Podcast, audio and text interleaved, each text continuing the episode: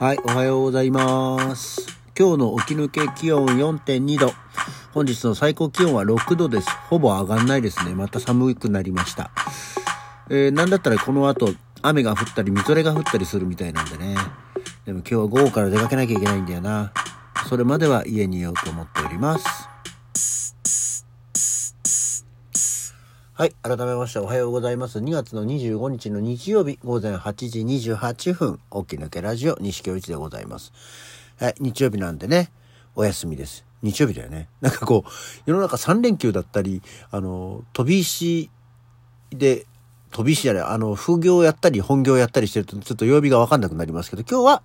日曜。ね。はい。えー、皆様3連休、今日は最終日なので、えー、いかがお過ごしでしょうか？鼻水が垂れてきました。えー、昨日はね、えー、一日、あの、本業の方の仕事だったんですけど、あの、まあ、日々まだね、やることないんですよ。あの、会社に行ったとこで何にもやることがないんですね。で、多分来月からは こういうのってさ、来月からはって言っても、本当にそうかいと思って、多分来月からは忙しくなるんですけど。で、まあ、日が、日がな一日電話番という名の、何もしない、あの、FM 東京、東京 FM を聞いているっていうのがあるんですけど、えー、今週は、あの、西君今日仕事あるからって言われてて、その、今週末は仕事があるからって言われてて、ああ、そうですか、なんすかって言ったら、紙を切るって言われて、A4 の紙をこう、4つに切っていくっていう、なんかチケットをそこに印刷されたチケットをね、あの、切り出していくっていうのがあって、何百枚でもやりますよって言ったら、何百枚っていうレベルじゃないって言われて、えって言ったら、まあ、合計1万枚やんなきゃいけないっていうことが、いわゆる、えー、番号で言うとその1万分やらなきゃいけないっていうことになってて、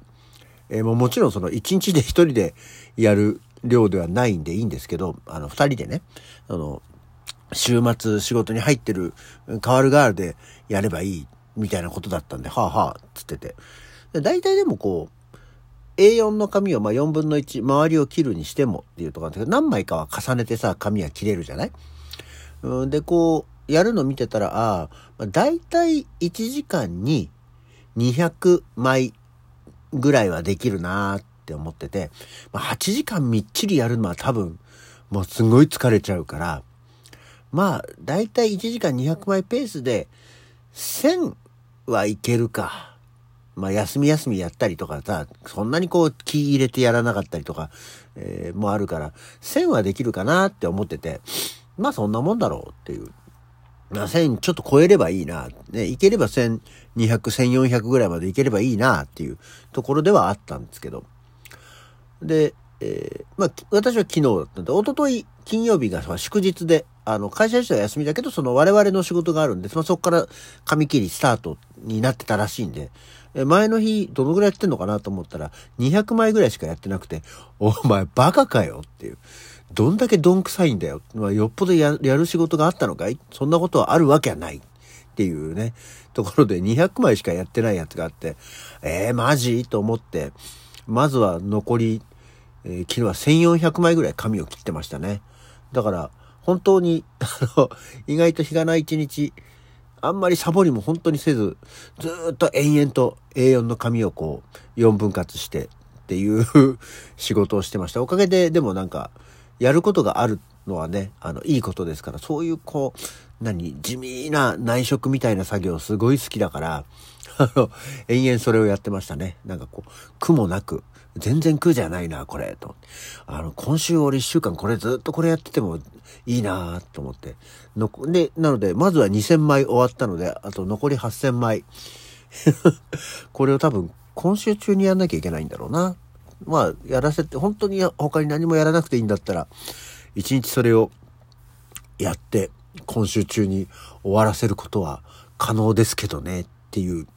感じにはなりまして。そんなことをしてて、ただなんかやっぱり疲れちゃったのか、昨日帰ってきて、ご飯を食べて、9時半ぐらいには、まあ、やることもなくなっちゃったんでね、ぱったりと寝てました。9時半に寝て、まあ、今起きたわけじゃないけど、本当はまあ、10時間近く寝てましたね。なんかいろんな夢を見て、あ、なんだこりゃっていう面白い夢を見たんだけど、すっかり忘れました。なんか面白かったことだけ覚えてる。そんな日曜日の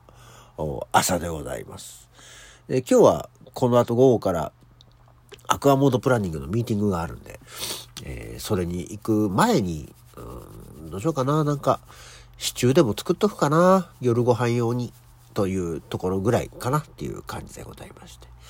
はい、えー、そんなわけで、今日は誰の誕生日っていうのを去年もやってて、で、こういうのってただその、遡ってさ、同じことを見ててふーんと思ったんだけど、この一年で例えばなんか新しい、ね、えー、知識を得たりとか、新しい出会いがあったりすると、あ、この人が生まれてたのを言ってなかった。あ、今日だったんだってなことがあったりするんですけど、今日は特にはなかったです。ゼッポ・マルクスが生まれたり、え植木仁が生まれたり、近田春夫が生まれたりっていうことだったんですけど、え、そんな去年紹介してなかったところで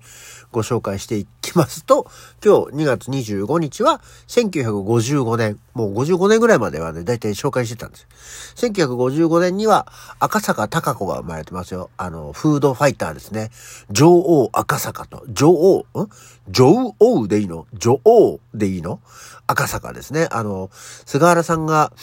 えー、出てきた頃に、あの、出てくる前かな？に、えー、ね、えー、一躍有名となった赤坂隆子が生まれてます。そして、えー、1961年には岡安由美子が生まれてるそうですよ、女優の。最近は俳優って。本当にあの、女優っていう言葉もそーっと撤廃されてきてるよね。みんな俳優、えー、役、役者さんのことは俳優っていうことになってるようですけどね。別に女優と男優って言えばいいんじゃないかと思いますけど、男性は俳優なんですよね。女性は女優なんで、多分そこら辺の格差があるんでしょうけど、別に男を男優って言えばいいんじゃないか。っていう気がしますけど、そんな中で、1962年には男優の寺脇康文が生まれてますね。地球ゴージャスですね。今、駅のベンチのとこに、でっかい、あの、地球ゴージャスの看板が出てますね。あ、まだやってんだね、地球ゴージャスと思いながら一度も見たことはないですけれども。1964年には同じく男優の橋本淳が生まれておりまして。で、えー、ね、その後、もう今もう70年代の方見てますけど、70年代になるともうとうとう、わかんないですよ。そんな中で1978年、えー、これは誕生日じゃなくて、映画未知との遭遇が日本で公開になったのが今日だそうですよ。で、日本 SF ブームを、あの、スターウォーズと共に、切り開いた未知との遭遇、スピルバーグの、てててててです。ててててててててててててになっちゃうからちょっと違うんですけど、えー、ね、み、皆さん未知との遭遇見てますか？はい。当然私は見てません。見たことないな未知との遭遇。未知との遭遇すら見たことないよ。なんかこう、ね、デビルスタワーを作ったりとか、えー、っていうことは知ってますけど、お話自体を全く見たことがないんですね。はい。で、あとですね、1995年の今日、ジョー達也が亡くなってるんですね。ジョー達也っまあ、声優と書いてますけども、えー、まあ、有名なのはジェットストリームですよ。え、これ、それこそ FM でやってたジェットストリーム。今は福山雅治がやってるんだってね。あの、一時期イブマサトがやってましたけど、あ、そういえばイブマサトとあの小林克也のテレビ、今日の、今日になった12時、もうだから終わっちゃってますけど、ね、えー、皆さんご覧になりましたか？私はちゃんとあの、事前に録画予約をしたので、まだ見てないけど、えー、見逃すことはなく、我が家に保存はされてますけど、今日だったね、昨日の、えー、24日から25日になる時の12時に、えー、小林克也とイブマサトの NHK のやつやってたそうなんでね、この後、それを、そうか、それを見りゃいいんだな。えー、20分ぐらいですから。で、で、違うんで、ジョー・タッチの話だよ。で、ジェットストリームのずっとその初代のパーソナリティとして、初代なのかなやってたジョー・タッチャーってのは、まあ、その1995年に亡くなってるんですけど、あの、ずっと今その会社でさ、東京 FM がかかってるんだけど、なんかジェットストリームのその何、こう、記念コンサートみたいのがね、やりますよっていうイベントでやります。東京国際フォーラムかどっか忘れたけど、やりますよっていう時に、ナレーションがさ、ジョー達也です。ジェットストリーム、なんとかかんとか2024とかっていうさ、ナレーションが入るんだよ。死んでんのに。2024って言うの。なんかさ、そしたらなんかどうやら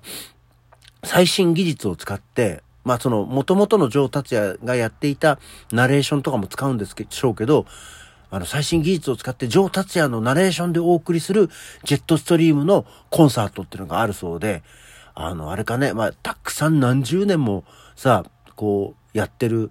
ね、同じ調子でナレーションをするジョー達也だから、なんかいわゆる AI 化しやすかったんだろうかね。だからこう、AI 上達也がナレーションをするんじゃないだろうかと思っていますけど、まあ、そんなにジェットストリーム自体も、あの 聞いたわけではないんで、